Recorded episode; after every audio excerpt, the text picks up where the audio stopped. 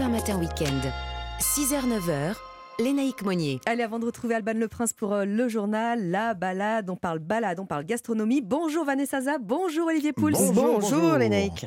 Vanessa, on va rêver un petit peu avec vous ce matin. On va chasser les, les aurores boréales. Alors pas en France, c'est vrai qu'on en a aperçu en oui, début de, oui, de semaine, du Pas-de-Calais à la, à la Côte d'Azur.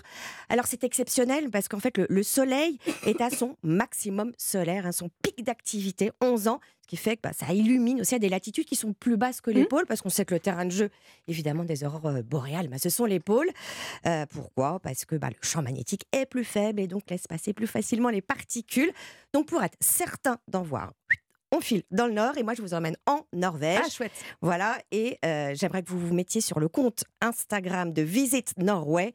Euh, regardez les photos, elles sont absolument Alors, je incroyables. Alors, en fait, j'avais préparé le coup, j'y suis déjà, j'y suis déjà dessus. Il y a des belles couleurs, hein, c'est vrai que c'est magnifique. C'est une explosion de rouge, de rose. Euh, ça, c'est dû à l'intensité solaire qui est exceptionnelle cette année. 2024, c'est la bonne année. Ça commence maintenant. Donc, faut filer dans le nord de la Laponie, donc norvégienne. La porte d'entrée, c'est Tromsø. Alors, des sorties sont organisées. Euh, c'est beaucoup plus simple quand même. parce que Vous avez des, des chasseurs qui savent exactement où les trouver. Ils sont au volant, ils filent en jeep. Sinon, il existe des applis qui vous alertent de leur présence. Ça s'appelle Ah, pratique. Aurora Alerts et Norway Lights. Ça marche super bien. Moi, je l'avais testé en fait en Finlande. Et c'est vrai que quand vous en attrapez une au bout d'une heure, deux heures, trois Ouais, heures ouais. de recherche, mais c'est grisant. Ouais, j'imagine. Âme de gamin. Voilà. Et Tromsø, c'est Tromsø, c'est ça, c'est Euh, chouette. Tromsø, exactement. Et ben, en fait, euh, c'est une petite ville qui est assez atypique parce que vous retrouvez évidemment le côté euh, euh, vraiment petite maison colorée en bois. Et puis, elle est étonnamment animée alors qu'on est quand même à une latitude quand même très au nord. On Mhm. se dit c'est désert. Et en fait, c'est une ville étudiante. Il y a une très belle université. C'est un port de pêche. un port de pêche, pardon. C'est l'ancienne capitale de la pêche à la baleine. C'est le point de départ d'expéditions polaires. Il y a même un musée polaire qui est assez bien conçu. Et puis, c'est euh, le point de départ pour observer les orques dans les fjords en bateau hybride, silencieux, le Brime Explorer. Et puis, j'avais envie de vous emmener dans un autre endroit, un resort éco-responsable, avec aussi un hôtel de glace. Ça s'appelle Soris Niva, les amis. Petite balade, un chien de traîneau. Et on y va avec euh, Transavia ou avec euh, Air France. Merci beaucoup, euh, Vanessa. Alors, sans transition, à part peut-être le Nord, Olivier. Oui, Hein euh, mais Voilà. beaucoup moins au nord. Beaucoup moins au Nord, on va parler Et moi, d'endives. givré. Ouais, on va parler d'un légume absolument remarquable.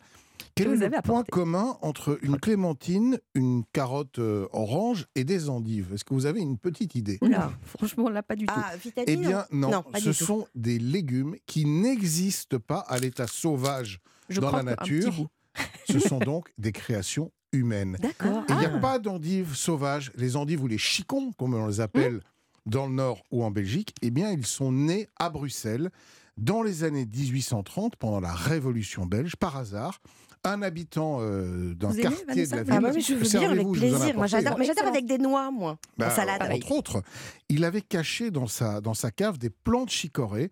Et quelques semaines plus tard, eh bien, qu'est-ce qui avait poussé dessus? Des espèces de feuilles, Ouais, des endives. c'était ça. Et c'est comme ça que sont nées les Mmh. endives. Alors, un petit peu plus tard, la culture vraiment a été mise au point en 1850 par le jardinier en chef de la Société d'horticulture belge. Et c'est euh, dans les années 1880-1890 qu'elles sont arrivées chez nous à Paris, ici, sous le nom d'endives de Bruxelles. Et ensuite appelées évidemment euh, endives tout court. Mmh. Il faut savoir qu'il y a deux grands types d'endives que vous trouvez euh, sur les marchés. Il y a l'endive de pleine terre que je vous recommande chaleureusement. Elle est bien meilleure et c'est ce que je vous ai C'est que vous apporté. avez apporté, ouais. Vous avez Croquante en plus. Ouais. Comme elle est peu amère. Mais- Ouais, c'est ouais, ça, Et, exactement. oui, et elle s'oppose à l'endive industrielle, entre guillemets, qui, elle, est une endive qui est beaucoup plus euh, chargée en eau, Ouais. euh, qui a moins de goût et qui a une amertume beaucoup plus prononcée. Vous voulez une petite recette Ah bah oui, volontiers, oui. parce que moi je suis un peu comme Vanessa, Mm. invariablement je l'ai fait avec des noix, un peu de roquefort Mm. et en salade. Alors, Exactement. ça, ma- ça marche Et des évidemment. bon, hein. pommes. Je mets des pommes aussi, moi, Et- dedans. ou des pommes, voilà. Dans le Nord, évidemment, les chicons gratins ou les endives au jambon. Et moi, je vous propose une recette un peu originale, une crème d'endive Ah. au parmesan. Ça se Ah. prête très bien à ça. Vous prenez ces endives que je vous ai apportées, ces belles endives de pleine terre, vous les- allez les émincer très Mhm. finement. Vous les faites revenir dans un tout petit peu de, de- de matière grasse, un petit peu de beurre. petit peu de beurre. Vous mouillez avec un bouillon de poule, un bouillon de volaille ou éventuellement un bouillon de légumes, comme vous le souhaitez.